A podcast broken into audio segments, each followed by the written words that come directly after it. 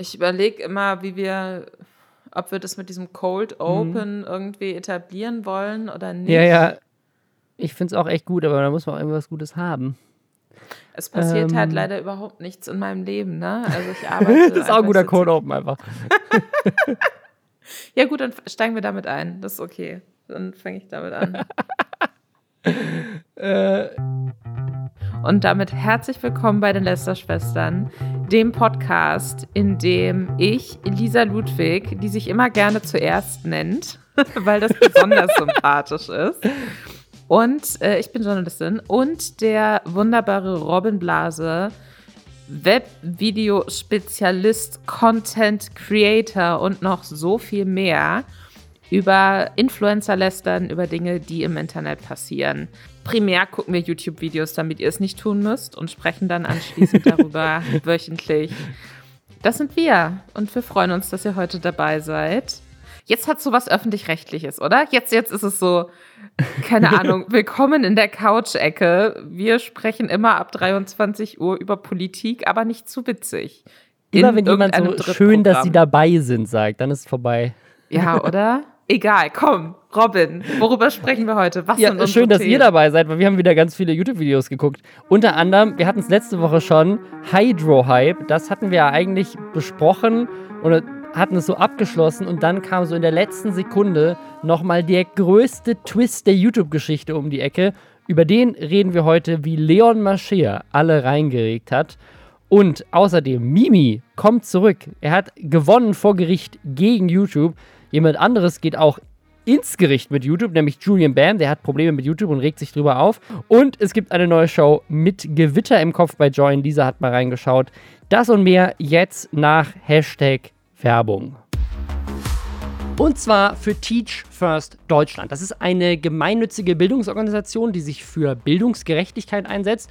Die Idee ist folgende: Gemeinsam mit Hochschulabsolventen und Absolventinnen, sogenannten Fellows, engagieren sie sich dafür, dass jedes Kind in Deutschland die Schule mit einem Abschluss und einem festen Glauben an sich selbst verlässt. Und das finde ich einfach eine super positive Message. Fellows können nicht nur junge Hochschulabsolventinnen aller Studienrichtungen direkt nach der Uni werden, sondern auch Menschen mit Berufserfahrung, die ein Studium erfolgreich abgeschlossen haben. Und das funktioniert so, dass die sich besonders diese Übergänge im Bildungssystem angucken, die nämlich ganz oft Hürden für Kinder und Jugendliche darstellen.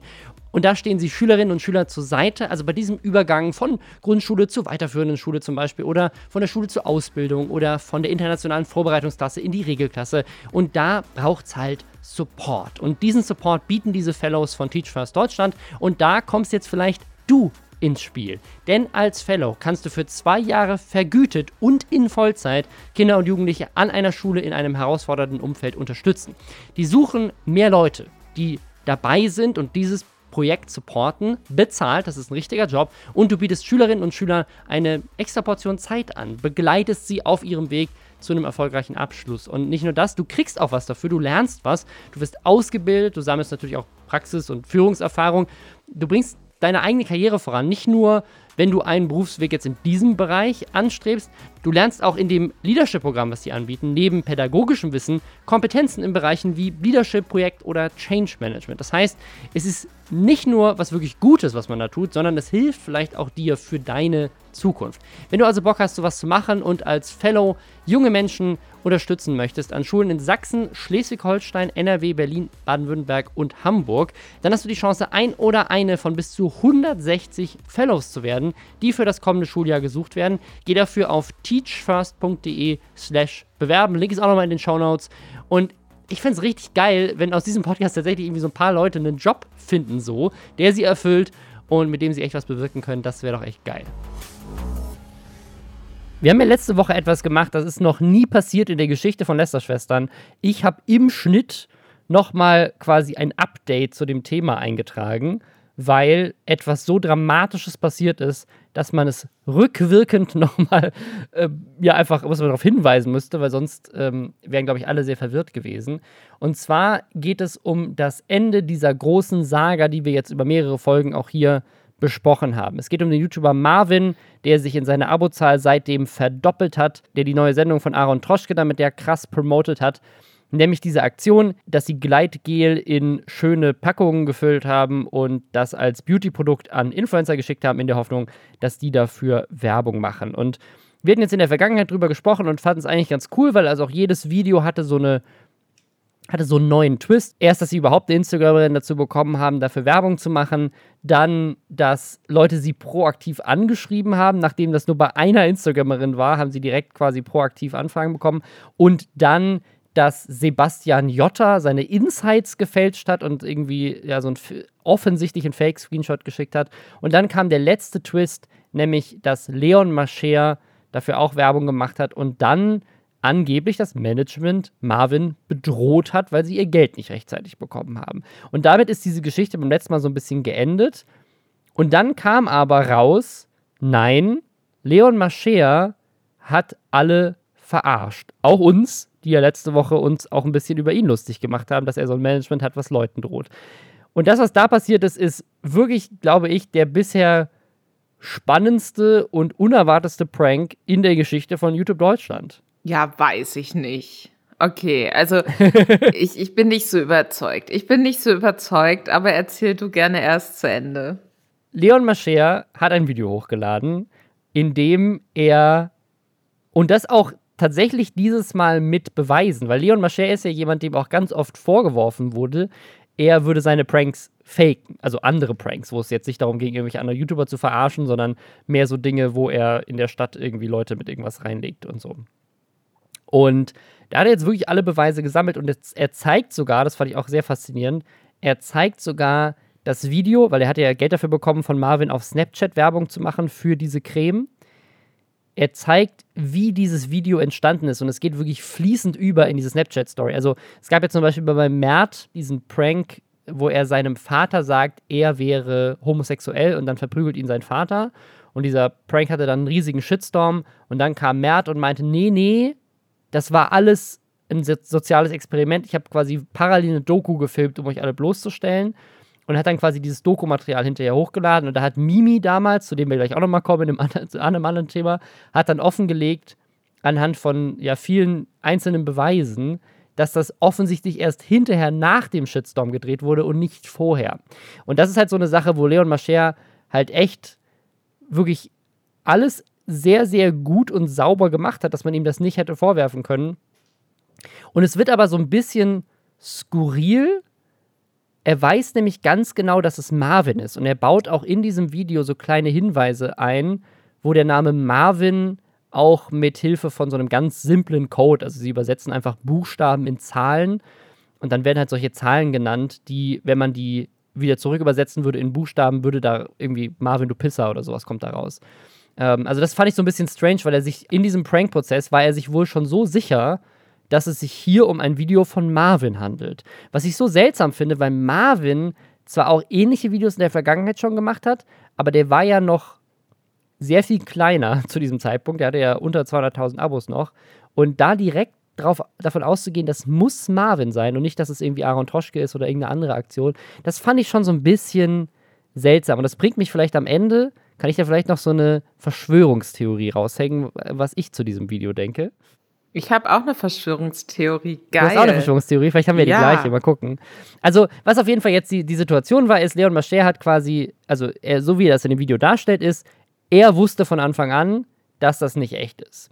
Und hat daraufhin weil er so ein bisschen recherchiert hat, welche Firma dahinter steckt und so, kam er irgendwie auf Reach Hero. Reach Hero ist, wie gesagt, eine Influencer-Agentur, die Aaron Troschke mal mitgegründet hat. Und darüber kam er dann, okay, das muss irgendeine Connection haben mit Aaron Troschke und damit auch mit Marvin. Was so ein bisschen seltsam ist, weil Reach Hero ist ja auch einfach eine ganz normale Influencer-Agentur. Also die, ich habe über Reach Hero schon auch Anfragen bekommen, die ähnlich unseriös wirken wie Hydrive, weil die auch so eine Plattform haben, wo sich, glaube ich, jedes Unternehmen auf dieser Plattform bewerben kann oder so gut wie jedes. Und dann kriegst du so Anfragen, so, hey, willst du Werbung machen für dieses skurrile Medizinprodukt oder sowas? Und das, deswegen, also warum muss man dann direkt davon ausgehen, dass es ein Fake-Video ist und nicht einfach, dass Reach Hero auch einfach die als Influencer-Agentur betreut oder sowas oder unterstützt? Keine Ahnung. Also so ein paar Sachen, die so ein bisschen seltsam sind, wo ich nicht so ganz sicher bin, wie er zu 100% zu dieser Schlussfolgerung dann direkt kommt. Und dann entscheidet er sich halt absichtlich quasi sich reinlegen zu lassen. Ist ja auch dafür bezahlt worden, also auch ganz nett. Und droppt halt die ganze Zeit schon in dem Prozess, wie gesagt, diese Zahlen, hat seinen Manager oder jemanden, den er kennt, gebeten, dass der eben bei Marvin anruft und ihn bedroht, in der Hoffnung, dass das halt dann diesen Shitstorm auslöst, den es auch ausgelöst hat. Und das ganze Video endet damit, dass er rausfindet, wo das Studio von Aaron Troschke ist, wo sie diese Sendung aufnehmen, dahin fährt und quasi Marvin und Aaron Troschke konfrontiert und dann am Ende Marvin diese Gleitgel-Creme auch ins Gesicht schmiert und Aaron Troschke auf die Hand. So, das ist dann sein großer Prank, dass er sie quasi irgendwie zurückverarscht hat. Er hat quasi das ganze Ding von vornherein vorhergesehen. Er hat das absichtlich falsch gemacht, hat quasi sie reingelegt mit dieser Bedrohung und hat sie dann am Ende auch noch mit ihrer eigenen Gleitcreme beschmiert und ist ja sogar dafür bezahlt worden von den beiden, was ja auch echt, das ist glaube ich noch nie gekommen in der Geschichte, vorgekommen in der Geschichte von Pranks, dass jemand, der andere reinlegt, von denen dann auch noch bezahlt wird dafür. Das ist eigentlich eine ganz, ganz coole Aktion. Aber ist die Aktion so cool? Also weißt du, was ich meine? Also, ja. Also diese Hydro-Hype-Sache, da bin ich sowieso nicht so richtig von diesem großen Experiment-Ding überzeugt. Da hatten wir auch schon ausführlich drüber gesprochen. Ich bin mir nicht so sicher, was damit jetzt eigentlich genau bewiesen Ja, jetzt, jetzt wurde. noch weniger. Ne? Also das ist, und jetzt auch so diese Leon Mascher-Sache. Weil jetzt ist es ja, jetzt ist Leon ja raus. Also jetzt, also das, was, was also quasi die große Offenlegung von Marvins Aktion, nämlich Influencer machen für jeden Scheiß Werbung und lassen sich verarschen, ist am Ende, zwei Leute haben es gemacht. Genau, Zwei. das aber ja auch äh, mit, mit einer sehr professionell aufgezogenen äh, Ja. Creme. Aber er hat nur, er hat nur zwei erwischt. So. Das Genau. ist jetzt nicht viel. Voll. So, das, das, das ist das eine Ding schon mal, dass ich da irgendwie so nicht so 100% davon überzeugt bin, wie aufdeckerisch das jetzt wirklich war. Und zum anderen finde ich, dass durch diese Leon Mascher-Sache, ich dachte halt, als ich das so gelesen habe, ah, okay, spannend, das muss ja dann jetzt richtig krass sein, das Video. Und dann habe ich das aber von geguckt und war da so ein bisschen, also im Endeffekt hatte der, hatten die denselben Gedanken wie diese Prank Bros, dass sie meinten, nee, wir glauben, es ist ein Fake-Produkt. Ja. Er hat sich dann aber noch dafür bezahlen lassen. Ja, eigentlich hätten die Prank Bros das gleiche machen können wie er, genau. Genau, also er hat sich einfach noch dafür bezahlen lassen und hat dann, keine Ahnung, einen Kumpel gefragt, ob der einmal kurz mega entspannt. Und das fand ich spannend, dass in dem äh, Leon Mascher-Video halt dieses Telefonat mit dieser vermeintlichen Mhm. krim kriminellen Clan-Drohung eben nicht nachsynchronisiert drin war, sondern im Original, wo das deutlich weniger dramatisch klingt Als die Stimme von SpongeBob, die sie genutzt haben. als die Nachsynchronisierung bei Marvin. dramatische Stimme von SpongeBob so offensichtlich mit einer, also mit einem offensichtlich ausgedacht, also das ist halt, also dieses, äh, die Familie heißt angeblich El Eknu und wird dir noch darauf hingewiesen, das kannst du ja mal googeln, sie findet man halt nicht. Also meine Ja. Theorie war ja so oder so, auch als noch nicht klar war, dass es ein Gegenprank war, dass es eine leere Drohung ist. Aber weißt du, so, du, du kannst es halt googeln, du findest halt dazu nichts, weißt du? Also, das ist halt auch so, deswegen klar, kann ich mir auch nicht vorstellen, dass dann Marvin wirklich Schiss hatte. Ich bin mir relativ sicher, dass Marvin sich dann auch ziemlich schnell bewusst war, dass er dagegen geprankt wird, um ganz ehrlich zu sein. Und es bedeutet dann aber, dass äh, Marvin dann diesen auch wiederum von diesem Prank profitiert hat, weil das seine Videos noch dramatischer gemacht hat und weil ihm Ja. das noch mehr Aufmerksamkeit gegeben hat. Das heißt, im Endeffekt haben wir hier zwei Leute, die sich vielleicht ja auch von Anfang an abgesprochen haben. Keine Ahnung. Ich habe zunehmend das Okay, jetzt hast du Gefühl- meine Verschwörungs jetzt hast du meine Verschwörungstheorie schon äh, direkt rausgehauen. Ja, das, das ist nämlich, das, das Gefühl hatte ich absolut, auch wenn man die da am Schluss sieht oder auch wenn man sich Marvins Schlussvideo dazu auch nochmal anguckt, wo sie dann halt so quasi gestellt haben, wie er dann noch so pseudomäßig bedroht wird von, Ja. keine Ahnung, dem Nachbarn von, von Leon Moscher, dem, den Ja. sie so ganz absurd verkleidet haben mit offensichtlicher schlechter Perücke und so. Also das wirkt für mich einfach, also im Endeffekt ist es Win-Win für alle, außer für die zwei Influencerinnen, die Werbung für dieses Produkt gemacht haben. Ja, und nicht, nicht mal für beide davon, weil ich weiß nicht, ob du das auch gesehen hast. Marvin hat ja nochmal ein Video hochgeladen, wo er dann quasi nochmal jetzt sozusagen, ist ja nochmal dann sozusagen Content, dass er dann nochmal darauf reagiert, wie Leon Mascher das gemacht hat. Ja, ja, und genau. Teil dieses Videos ist auch ein Ausschnitt aus der Join-Sendung von Aaron Troschke, wo eine von den beiden Influencerinnen, die jetzt noch übrig sind, die reingelegt wurden, auch sogar zu Gast war in der Show. Und in dieser Show wird sie von den beiden auch, also sie kommt sehr gut weg. Also die beiden sagen, konfrontieren sie damit nicht so wirklich, sondern sie sagt, ja, das war alles meine Managerin und die habe ich jetzt auch gefeuert. Ja, ne, weißt du so, wo ich mir auch denke, warum, weil die Managerin dir einen Deal der sehr professionell aufgezogen war, vermittelt hat.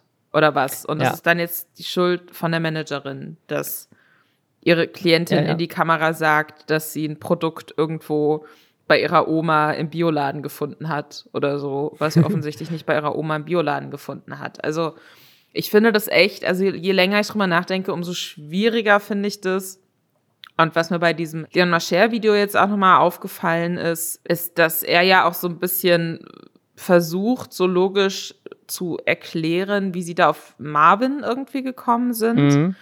Weil der Typ von Riccio mal ein Foto mit Marvin gemacht hat oder so, war die Erklärung, glaube ich. Also sie, er sagt, sie haben halt diesen Pascal K., mit dem sie da in mhm. Kontakt waren, gegoogelt und sind darüber dann auf Reach Hero gekommen.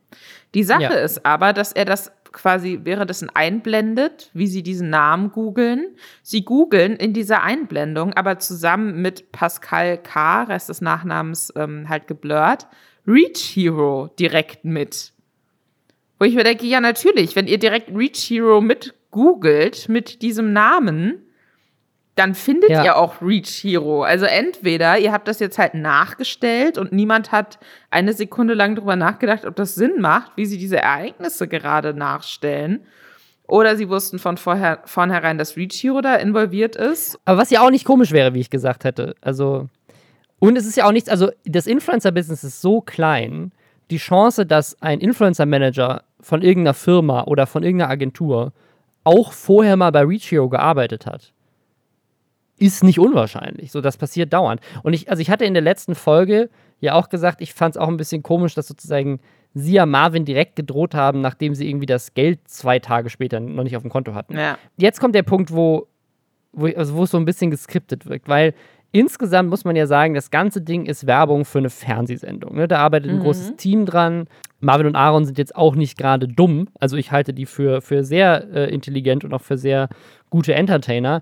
Ich glaube, also ich kann mir schon vorstellen, weil er auch Leon Mascher davon gerade extrem profitiert, dass er zum ersten Mal in der Geschichte von Leon Mascher in irgendeinem positiven Licht dasteht.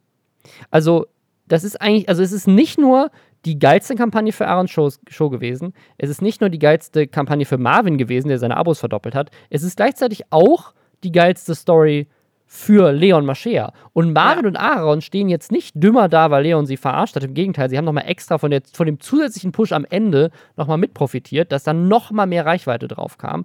Also eigentlich gehen hier alle als Gewinner raus, was schon komisch ist für einen Prank. Ja, voll. Das, das ist mein Gedanke auch. Also ich, ich kann mir wirklich, dass da, es, es gibt sehr wenig, sehr wenig Leute, die dabei verlieren. Also offensichtlich eben außer einer Influencerin und das Management von einer anderen Influencerin so.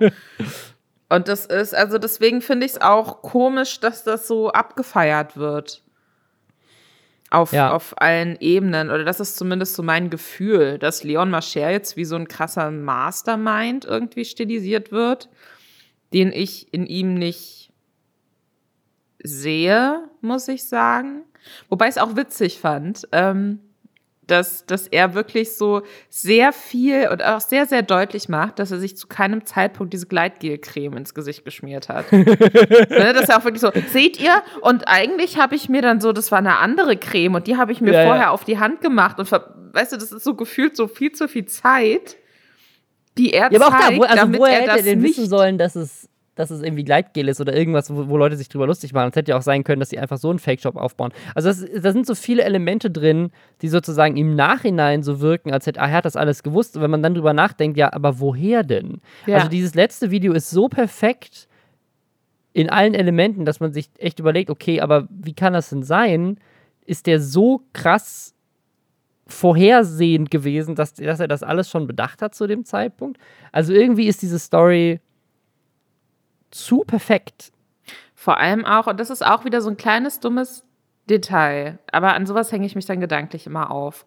Er macht ja da auch so einen großen Winter noch draus. Ja, am Schluss hat er dann, hat er dann Marvin, Marvin äh, greift das dann auch nochmal auf in seinem Antwortvideo, äh, diese Hydro High Light Gel Sache ins Gesicht geschmiert. Mhm. Die Sache ist aber, er sagt das schon, dass er das vorhat, während und, und schmiert sich die Creme auf die Finger, bevor diese Konfrontation stattfindet. Ja, ja, ja. Die Sache ist, dass, dass so Creme ja aber auch einzieht. Also kann mir doch niemand erzählen, dass, und, und dann äh, musste Mar ist Marvin ja irgendwie auch erst weggefahren und dann gab es erst ein Gespräch mit Aaron Troschke und dann ist, äh, kam Marvin wieder zurückgefahren und das, das werden doch nicht nur zwei Minuten gewesen sein, in denen dann Leon Mascher zufällig diese Creme noch an der Hand hatte, sondern das wird ein längerer Zeitraum gewesen sein. Und da kann mir doch jetzt auch niemand erzählen, dass dann diese Creme noch so dick an seinen Fingern war, dass er die Marvin da wirklich auch ins Gesicht schmieren konnte. Ich weiß, das ist jetzt ein total kleines, dummes Detail, aber das sind so diese Sachen, wo ich mir denke, ach, nee, glaube ich nicht. Also das ist, es kommt für mich sehr gestellt rüber. Ja, und das ist das Ding, also selbst, selbst wenn es, selbst, also sagen wir mal, es ist echt, sagen wir mal, es ist, äh, es ist komplett, Leon Mascher hat das wirklich alles vorhergesehen und so weiter. Ich habe auch noch ein Argument daf dafür gesehen, dass, dass es trotzdem immer noch ein seltsamer Leon Mascher-Prank ist, weil am Ende des Tages ist der Prank, sie drohen jemandem Gewalt an. Was ja sozusagen, haha, hinterher ist es lustig, aber in dem Moment ist es eigentlich nicht so ein lustiger Prank. Also wenn Marvin das nicht so mit Humor genommen hätte äh, und da irgendwie Spongebob drüber synchronisieren lässt, sondern das irgendwie ernster genommen hätte und irgendwie die Polizei gerufen hätte und sagen, so hier irgendein Familienclan bedroht mich. Es wirkt in Marvins Video auch noch lustiger dargestellt, wie du schon meintest, ne? wahrscheinlich ist es einfach eine leere Drohung gewesen und sie fanden es lächerlich. Aber sagen, wenn man es wenn einfach so für, für bare Münze nimmt und jetzt, dann ist es, also, es ist alles irgendwie so semi-geil dann.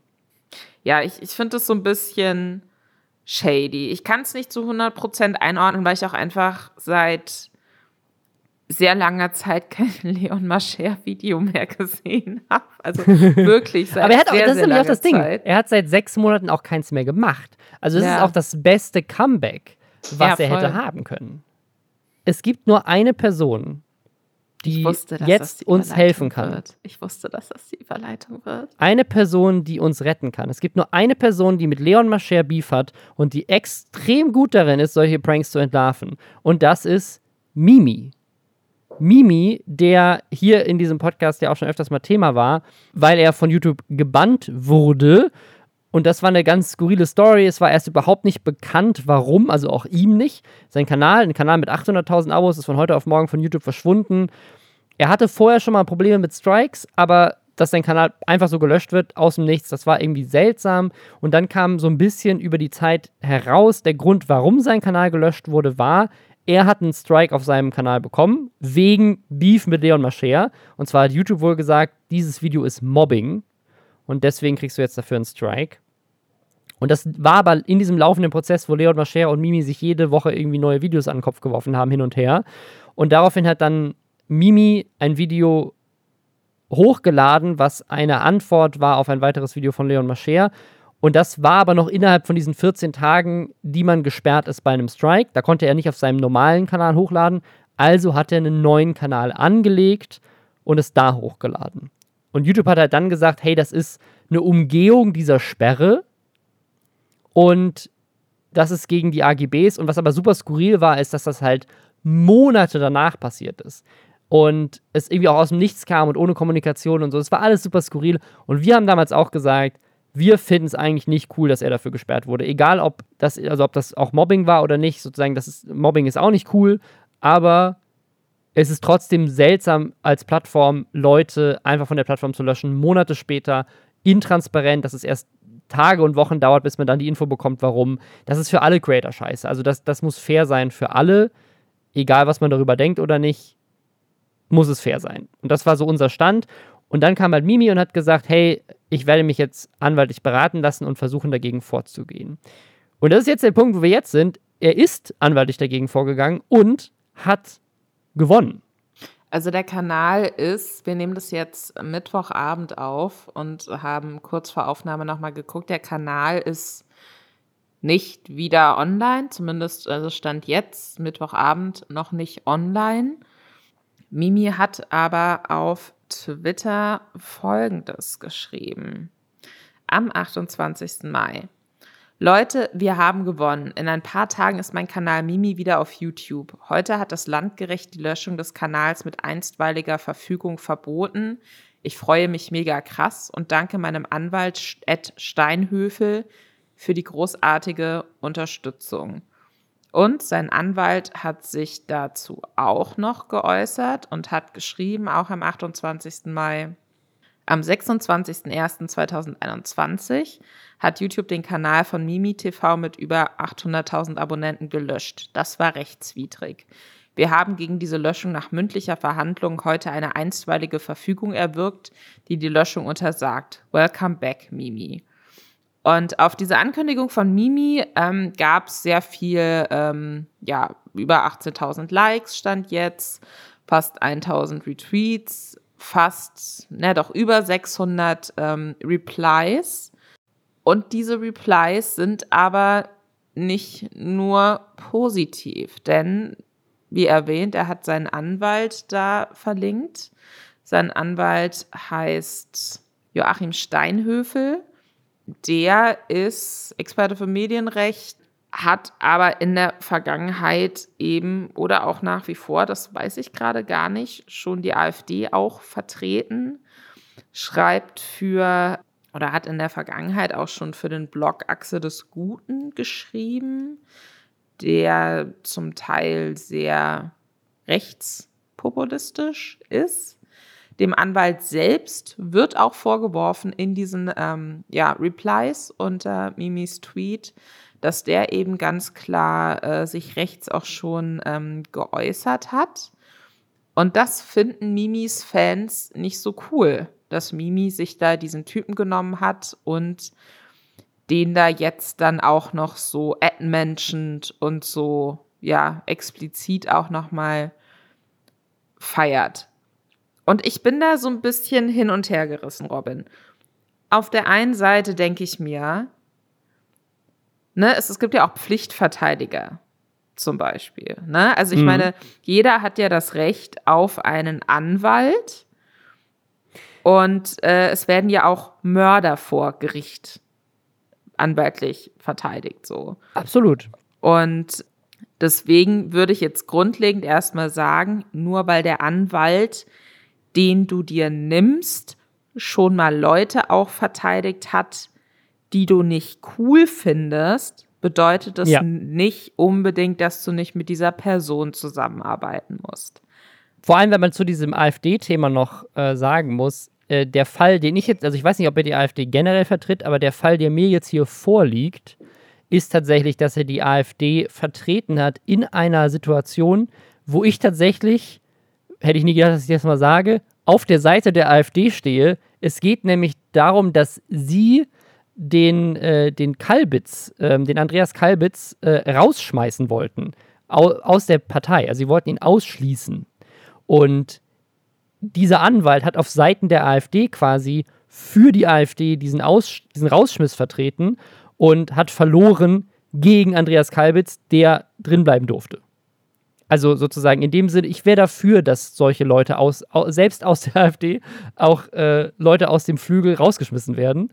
Also, ne, es ist so ein bisschen, es ist, also, keine Ahnung, es ist eine seltsame Situation. Ich finde den Typen auf jeden Fall nicht sympathisch und äh, finde auch das, was er in der Vergangenheit gesagt hat, ist keine Meinung, die ich teile. Es gab von André von Fuja, äh, einen ganz coolen Tweet, den ich gerne mal äh, vorlesen würde. Wir haben gewonnen. Ich darf wieder auf den Spielplatz. Das Landgericht Bad Neuenahr-Ahrweiler hat entschieden, dass ich nicht vorsätzlich die Sandburg eines Kleinkindes zertreten habe. Besonderen Dank geht für dieses tolle Ergebnis an meinen Anwalt Alexander Gauland. Und dann hat er danach noch getweetet: Oh shit, meine Anwältin Beatrix von Storch hat mich gerade darauf hingewiesen, dass ich hier ja mit Klarnamen unterwegs bin. also finde ich, das, das zeigt so ein bisschen, was so die Stimmung war unter dem Tweet von Mimi auch. Viele, die sich so ein bisschen spöttisch darüber geäußert haben, dass eben dieser Anwalt sehr umstritten ist. Was ich an diesem Joachim Steinhöfel tatsächlich so ein bisschen schwierig finde, und das wäre dann so ein Punkt, wo ich mir, glaube ich, schon wiederum überlegen würde, will ich mit dieser, würde ich diese Person zumindest öffentlich abfeiern. Ist ja nochmal was anderes, wenn ich sage, der verteidigt mich einfach, weil das ist sein Job. Ja, das ist auch genau mein Punkt, ja. Aber so dieses öffentlich abfeiern, ne? Auf Twitter auf, überhaupt und, verlinken. Und da irgendwie Warum? Fanscharen so den so. als. Ja. Genau, und, und die Sache ist, dass dieser, ähm, der auf äh, Twitter auch nur Steinhövel heißt, ja, auch so immer ein bisschen, sag ich mal so, Artikel teilt, mit denen ich jetzt nicht so cool ja. wäre. Er wurde wohl auch schon mal von Twitter gesperrt ähm, oder zumindest zwischenzeitlich gesperrt. Er beschwert sich über Angela Merkels Flüchtlingspolitik und suggeriert so ein bisschen, dass da nicht überprüft werden würde, äh, ob das jetzt wahre Kriegsflüchtlinge sind oder nicht. Spricht davon, ähm, dass Antisemitismus eine, ja, als Ideologie importiert wird von Geflüchteten nach Deutschland, ne? So als wäre Deutschland nicht auch so historisch dann doch sehr bekannt für antisemitische Taten, sage ich mal. Ja, ich meine, er hat auch neulich was getweetet, was so ein bisschen darüber, also die linksextreme Band Feine Sahne Fischfilet darf äh, in Rostock auftreten, Xavier Naidoo nicht. Also, das klingt so ein bisschen so, als wäre er der Meinung, hey, Xavier Naidoo ist ein geiler Typ, der muss da auf, auftreten dürfen. der ja in letzter Zeit äh, krasseste Verschwörungsmythen und, und äh, wirklich extrem problematische Sachen verbreitet. Es ist halt, also ich, ich verstehe natürlich, solange man sich im demokratischen Spektrum ne, bewegt, da kann ja jeder da auch seine Meinungen haben und dann muss man für sich halt überlegen, ob das für eine Person zum Beispiel, ob das ein Grund ist, dann nicht mit einer Person zusammenzuarbeiten in, ja. auf einer Ebene, die nichts mit diesen Überzeugungen zu tun hat. Aber ich, ähm, ich, ich sehe die Kritik in den äh, Kommentaren unter Mimis Ankündigungspost total und, und finde es ja, find's eine weirde Entscheidung, da sein Anwalt so zu hypen. Und ähm, ich glaube, Mimi ist da bisher auch noch nicht eingegangen auf diese Kritik, oder? Ich glaube auch nicht, nee. Also es, es, es, gibt noch so, es gibt noch so einen anderen Punkt. Und das ist, dieser Anwalt ist unter anderem in der YouTube-Szene bekannt, weil er in der Vergangenheit auch Adlerson vertreten hat. Adlerson, den kennt man vielleicht von dieser äh, Doku Lord of the Toys, wo Adlerson vorgeworfen wäre, er wäre oder hätte Kontakte zu Leuten, die, die antisemitisch und rechtsextrem sind. Also da, da ging es auch um sehr problematische Dinge rund um Adlerson. Und Adlerson ist auch von YouTube gesperrt worden und dieser Anwalt hat seinen Kanal auch zurückbekommen. Und das heißt, und das ist auch der einzige Fall, der mir bekannt ist, das ist so ein bisschen dieses Thema Kunst von Künstler trennen. Also ich mag zum Beispiel Adlerson auch überhaupt nicht. Ich finde den auch extrem problematisch. Ich mag auch den Anwalt nicht. Ich würde mir auch wünschen, mit dem nie zusammenarbeiten zu müssen. Aber gleichzeitig, wenn sozusagen meine berufliche Zukunft auf dem Spiel steht, und es einen Mann gibt, der in Deutschland bisher einen Erfolg gegen YouTube in so einem ähnlichen Fall erkämpft hat, dann wäre das natürlich in dem Moment der beste Kandidat für diesen Job.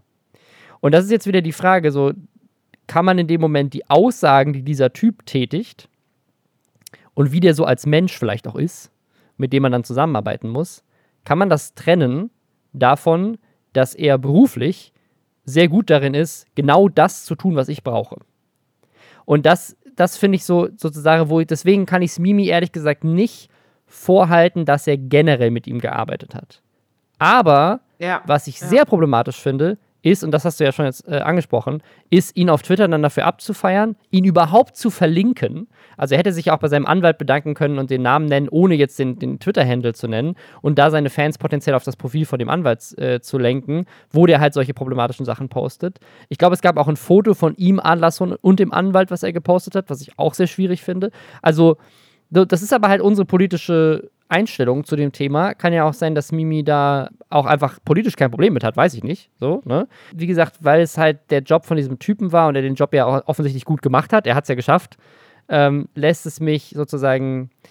Ja, ich, ich, es hinterlässt mich auch zwiegespalten zurück. Ich, also, was, was ich mich halt frage, ist, warum Mimi auf, auf diese Kritik nicht eingeht oder warum er dazu nicht nochmal was gesagt hat. Weil, wenn er ja ne, weil es hätte er ja verargumentieren können. Ja. Ne? Also das kann man ja sagen. Man kann ja sagen, äh, Leute, äh, ich habe einfach nach der Person geguckt, die da schon erfolgreich war in dem Bereich, weil mir das wichtig ist und das mein Job ist und davon lebe ich. Und ich habe mit dieser Person nicht über ihr politisches Weltbild gesprochen und es interessiert mich auch nicht. Es ging mir jetzt hier darum, dass diese Person ihren Job gut macht. So, das kann man ja sagen und ich finde dadurch, dass er sich dazu jetzt gerade nicht verhält, obwohl da ja offensichtlich sehr viele Kommentare auch in die Richtung gehen. Ähm, also, ja. ich, ich, weiß es auch nicht, also weil das, also gleichzeitig, also ich, ich, glaube, was sein Fehler war, ist den Anwalt überhaupt zu erwähnen. Das hätte er ja nicht machen müssen. Dann wäre das ganze Thema, glaube ich, äh, durch. Aber was, was, ja so, was man sich ja vorstellen kann, es könnte ja auch sein, dass YouTube in Berufung geht oder sowas und er dann nochmal mit dem Anwalt arbeiten muss.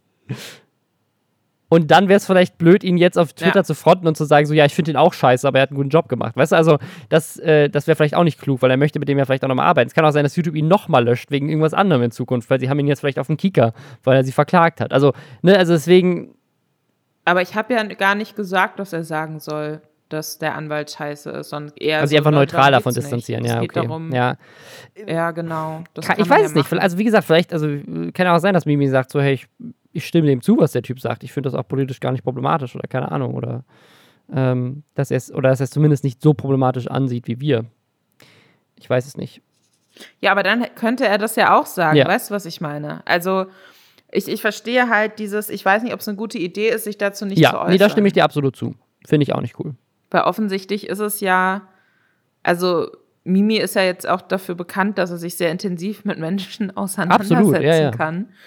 Und ähm, das, das, das wird er ja auf dem Schirm gehabt haben, auch was, wofür dieser Anwalt vielleicht schon kritisiert wurde, beziehungsweise was der schon arbeitsmäßig gemacht hat. Und dann hat er sich ja trotzdem bewusst dazu entschieden, mit diesem Anwalt zusammenzuarbeiten. Und dann kann man das ja dann auch einfach kurz sagen, hey Leute, ich habe jetzt eure Kommentare gesehen, da waren viele dabei, die sich sehr darüber freuen, dass, äh, dass ich gewonnen habe und freut mich, dass ihr euch freut, aber Gleichzeitig äh, haben viele auch Kritik daran, dass ich äh, mir diesen Anwalt geholt habe. Und ich sage euch jetzt einmal kurz, warum ich das gemacht ja. habe.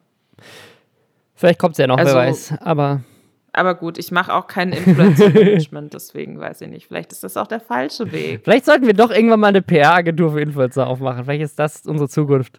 ähm, wer diese PR-Agentur auch gut gebrauchen könnte, ist aber auch YouTube. Weil YouTube steht ja natürlich in der Situation nicht gut da und sie stehen gerade außerdem in einer anderen Situation nicht gut da. Denn der größte Creator dieser Plattform Julian Bam, also zumindest in Deutschland, äh, männlich. Ähm, viele Abers. Er ist einer der größten, okay? Äh, der hat äh, auch Beef mit YouTube, hat dazu ein extra Video gedreht. Und dazu kommen wir gleich. Davor einmal Hashtag Werbung.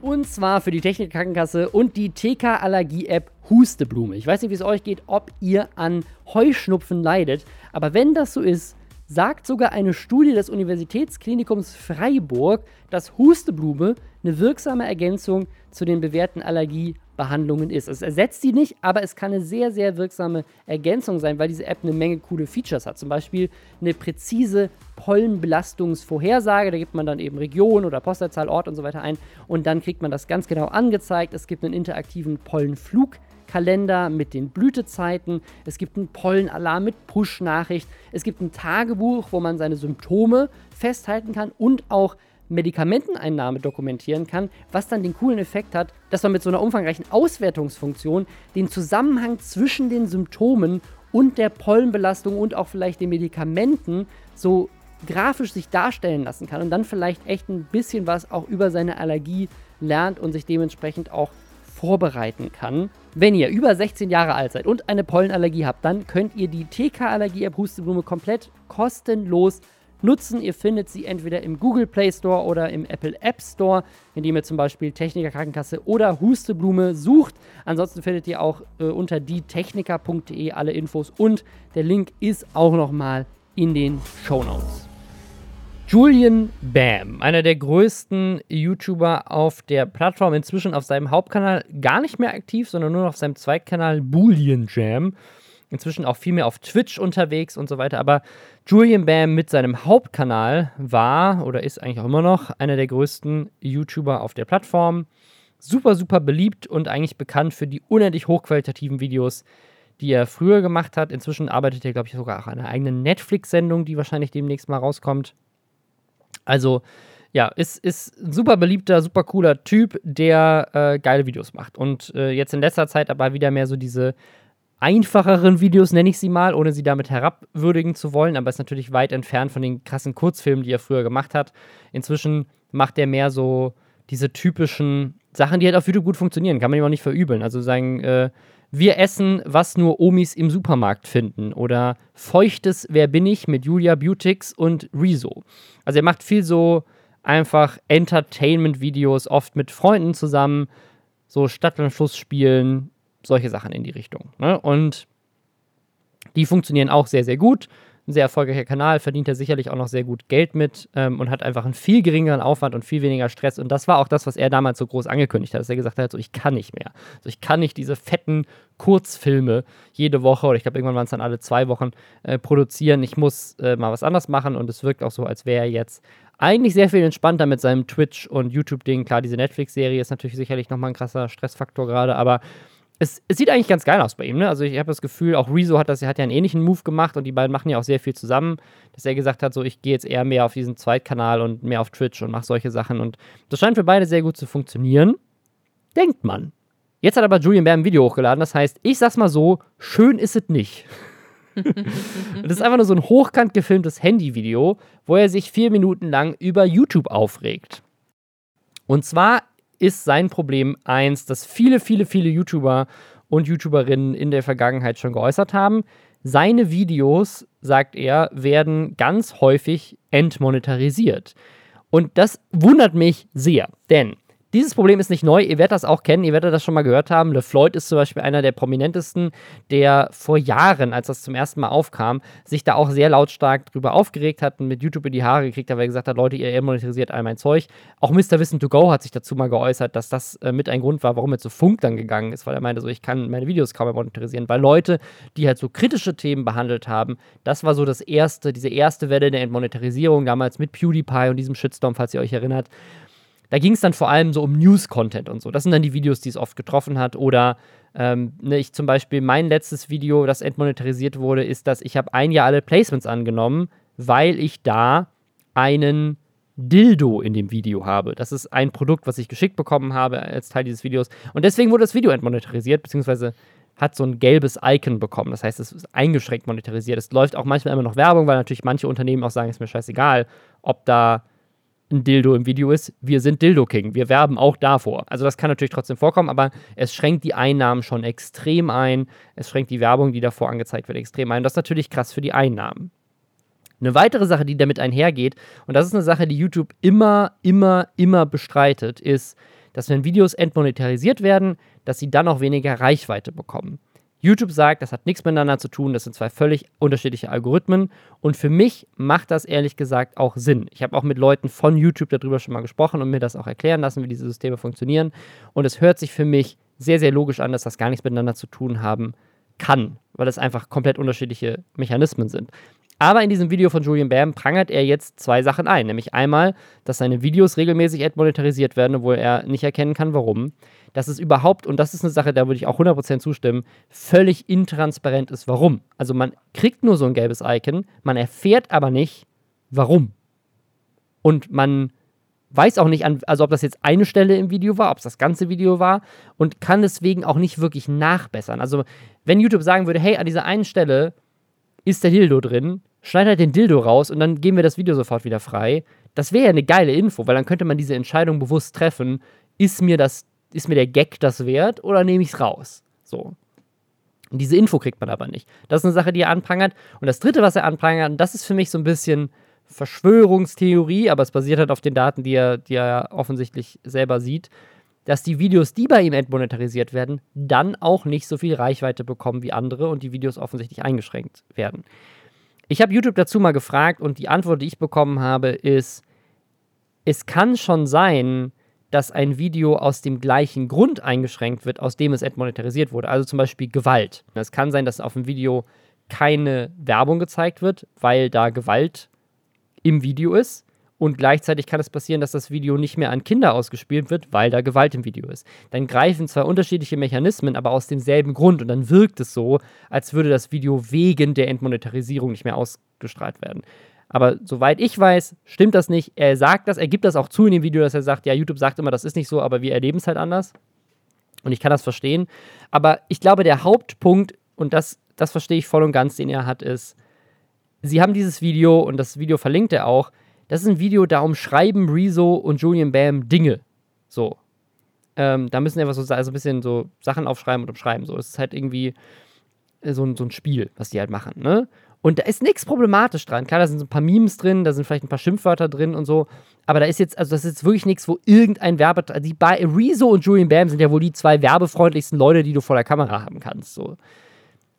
Trotzdem wird das Video entmonetarisiert und sie wissen ja nicht warum. Und es sorgt dann dafür, dass irgendwie sein Cutter wirklich Stück für Stück das Video durchgegangen ist, Stück für Stück immer kleine Schnipsel rausgeschnitten hat, das Video dann wieder neu hochgeladen hat, auf ungelistet, geguckt, wird es dann monetarisiert oder nicht, weil diese, also diese Algorithmen, äh, die das, also diese automatisierten Filter, die das Video durchchecken, die greifen auch schon, bevor das Video online ist. Das heißt, du kannst es hochladen und kannst du quasi im Upload-Prozess checken, wird es jetzt entmonetarisiert oder nicht. Und dann haben sie quasi Stück für Stück Schnipsel aus dem Video rausgeschnitten, bis sie den Schnipsel erwischt haben, der dafür verantwortlich war und haben den dann rausgenommen und das Video dann online gestellt. Was natürlich, das ist natürlich ein super aufwendiger Prozess und richtig dumm. Also das ist richtig dumm und da muss YouTube auf jeden Fall was besser machen. Das kann nicht sein. Das ist ja völlig sinnlos, weil die wollen, also jeder YouTuber will ja werbefreundlich sein. Du, du machst es ja nicht absichtlich, dass du irgendwie jetzt ein Schimpfwort da drin hast und das ist dann der mhm. Grund, warum das Video entmonetarisiert wird oder so. Also ich kann da tatsächlich extrem wenig zu sagen. Einfach weil ich äh, keine YouTuberin bin. Also ich war mal Teil ähm, auch äh, quasi privat von einem äh, YouTube-Kanal. Aha, wie heißt dieser Kanal? Und, ähm, Was hast du da gemacht? Äh, die Videos, die Videos mit mir sind auch privat, aus verschiedenen Gründen. Ähm, nee, der hieß Wein und Wumm und da habe ich mit äh, zwei Freundinnen äh, sehr viel Wein getrunken und währenddessen Videospiele gespielt. Ähm, es war schön. Das war sehr schön. Ähm, da haben wir aber auch alle noch studiert und äh, hatten Zeit für sowas. Ich habe sogar auch einmal ein Video, da habe ich mir dann selbst irgendwie so mich selbst durch Premiere gekämpft und habe so ein Video dann selbst geschnitten und es war, ich habe mehrere Wutanfälle bekommen. Deswegen, ich habe an sich, ich habe sehr viel Respekt für Leute, die das hauptberuflich machen. Genau, aber ich habe da nicht so richtig die Einsicht, ne? Also einerseits dachte ich mir dann im ersten Moment, okay, aber dadurch, dass es ja jetzt keine, ne, also diese, das wird ja von Algorithmen, I guess, durch, ne, gecheckt? Oder also es wird halt irgendwie maschinell. Ja, ich glaube, Leute, die IT-professionelle Menschen sind, würden jetzt sagen, Ihr könnt doch nicht einfach alles Algorithmus nennen. Das ja, mache ich aber einfach so. Sorry, Leute. Ich habe keinen Bachelor of Science. Das sind irgendwelche Machine Doktor Learning AIs. ja, irgendwie äh, Dinge, Dinge, die keine echten Menschen sind. Überprüfen das. Okay? Ja, genau. Das ist es. Und dann dachte ich mir im ersten Moment, deswegen ist es vielleicht auch gar nicht so einfach. Dann, wenn man nachfragt, warum wurde das denn jetzt entmonetarisiert, dass da ganz klar einem gesagt werden kann, deswegen. Das war mein erster Gedanke. Und dann habe ich das so eine Sekunde weiter gedacht, mir Moment, aber gerade deswegen, es muss ja, da gibt es ja ein Protokoll, also es muss ja deutlich sein, wo das jetzt angeschlagen hat. Ja. Und dann braucht man ja keine fünfseitige E-Mail, wo einem erklärt wird, was daran alles problematisch war, sondern es reicht den Creatoren ja einfach zu sehen, ah, okay, diese zwei Sekunden waren jetzt ausschlaggebend. Ja. Und das verstehe ich auch nicht, warum das nicht kommuniziert wird ich glaube, jetzt ist gerade auch irgendwie so ein Punkt gefühlt, wo halt auch immer mehr Kritik generell an YouTube, nicht nur was Entmonetarisierung von Videos angeht, sondern auch, das hatte ich jetzt sowohl bei ähm, GNU als auch bei Hand of Blood bei Twitter gesehen, dass da entweder Videos nicht äh, ausgespielt wurden oder nicht äh, oder nur in einer mega räudigen Qualität angezeigt wurden aus irgendeinem Grund oder dass Views einfach gefehlt haben. Ja. In der Übersicht, obwohl die unter den Videos äh, anders dastanden. Also da und halt dann auch wirklich öffentlich kritisiert worden. Und dann äh, kam irgendwie vom, Community-Dinge zurück. Ja, aber glücklicherweise funktioniert es ja jetzt wieder, freut uns. Wo dann Hand of Blood, glaube ich, auch meinte so, ja, aber es soll ich jetzt nicht freuen. Ich möchte wissen, warum das nicht funktioniert hat.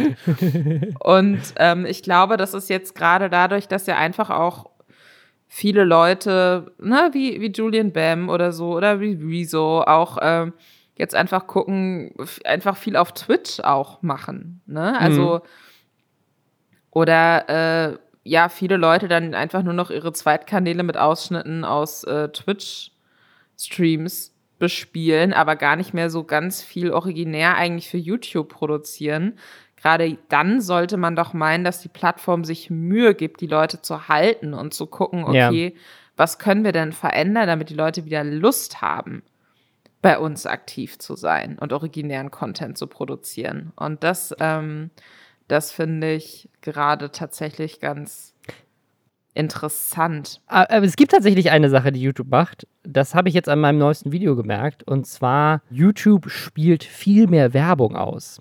Also mhm. tatsächlich ist ein Trick, den YouTube gerade macht, um, um Creator zu halten, ist, dass sie extrem viel Werbung ausschalten. Also bei mir hatten sich jetzt bei dem letzten Video Leute beschwert und meinten so, ich musste, ich hatte irgendwie fünf Werbeunterbrechungen in diesem Video. Weil YouTube hat das auch geändert. Also sie haben es ja einmal geändert, dass du, dass du jetzt nicht nur Videos über zehn Minuten mit Ads auch innerhalb des Videos monetarisieren kannst, sondern auch bei Videos, die nur acht Minuten lang sind. Und dann haben sie eingeführt, dass das automatisiert passiert. Also früher musstest du es wirklich noch so von Hand so die Adbreaks da reinschalten. Und da gab es natürlich eine Menge YouTuber, die einfach so alle zwei Minuten so eine Adbreak reingehauen haben.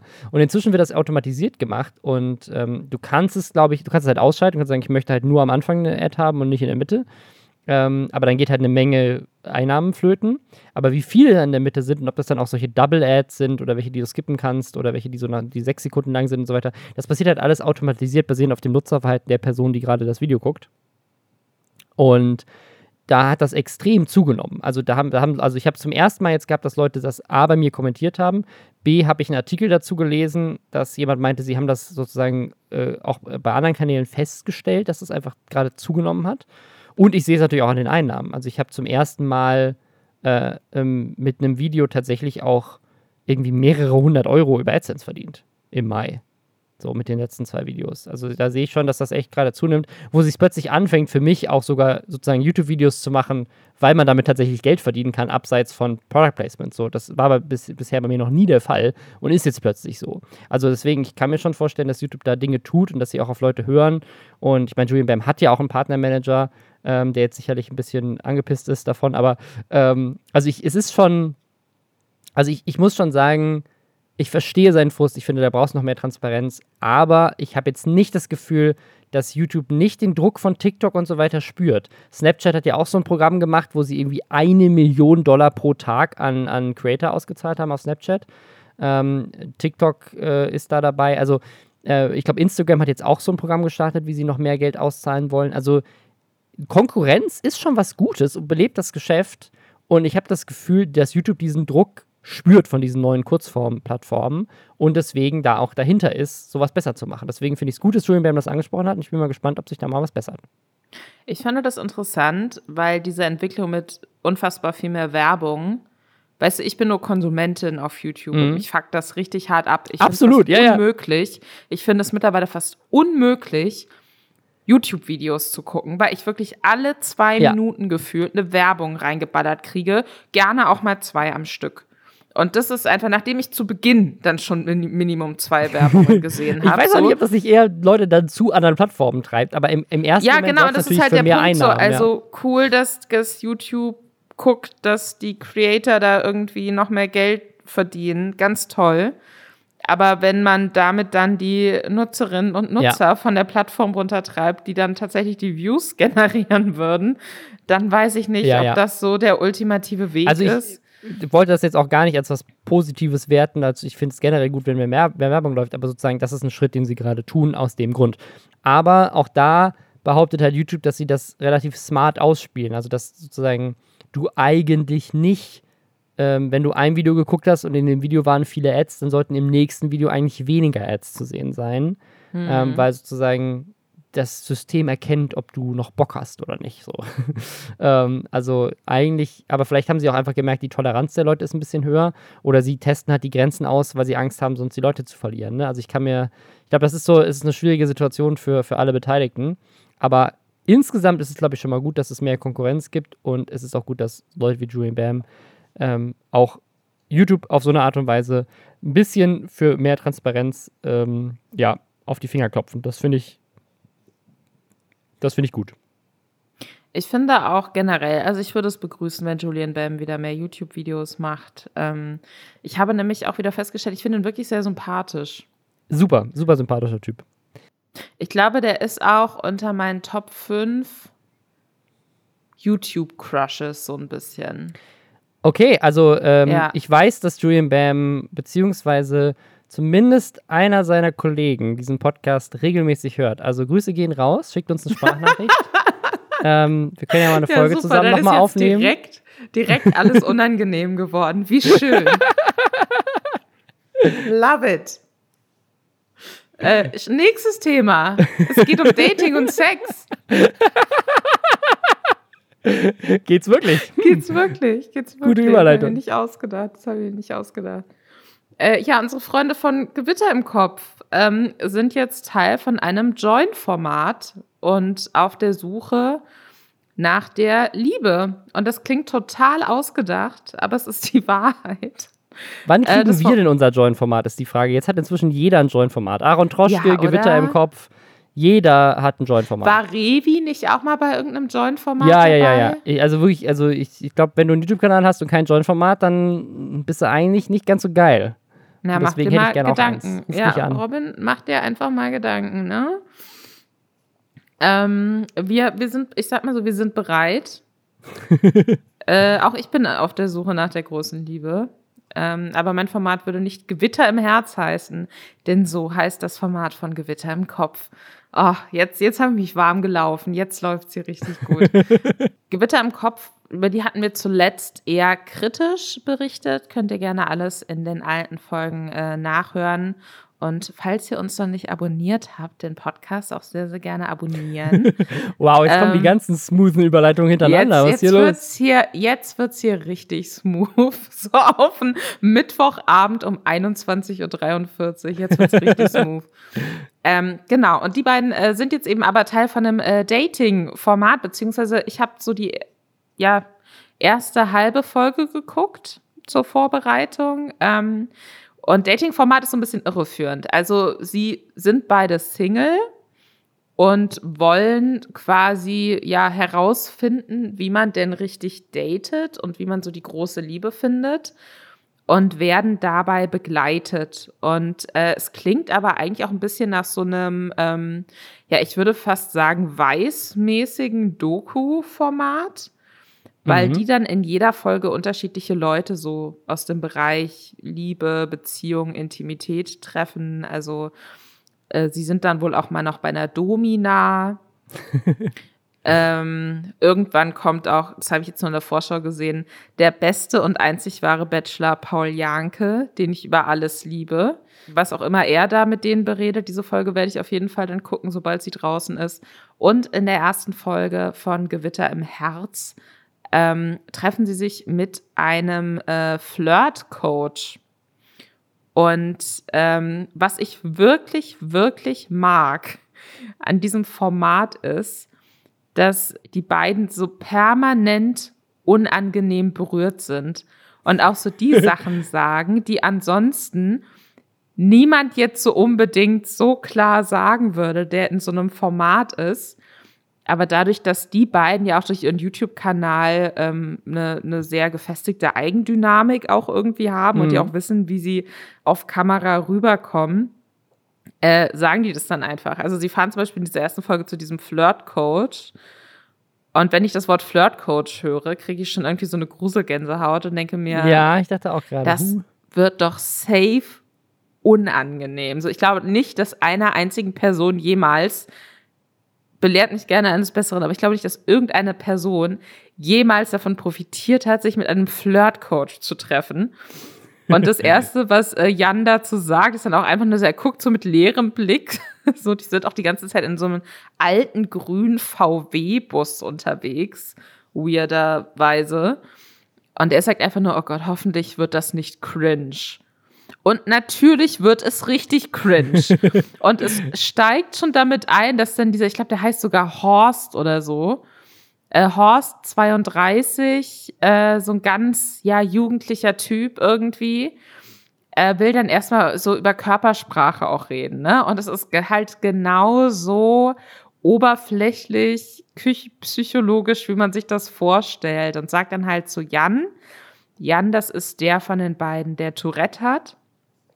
Ja, also bei dir fällt mir auf, dass du immer so viel, dass du, du hast deine, du schützt dein Herz, weil du hast immer deine Arme und so verschränkt. Und äh, dann antwortet Jan ihm halt, dass er das macht, damit er keine Bewegungen, keine plötzlichen Bewegungen macht, die er nicht machen möchte. So, was ja auch ein Teil von mhm. Tourette ist.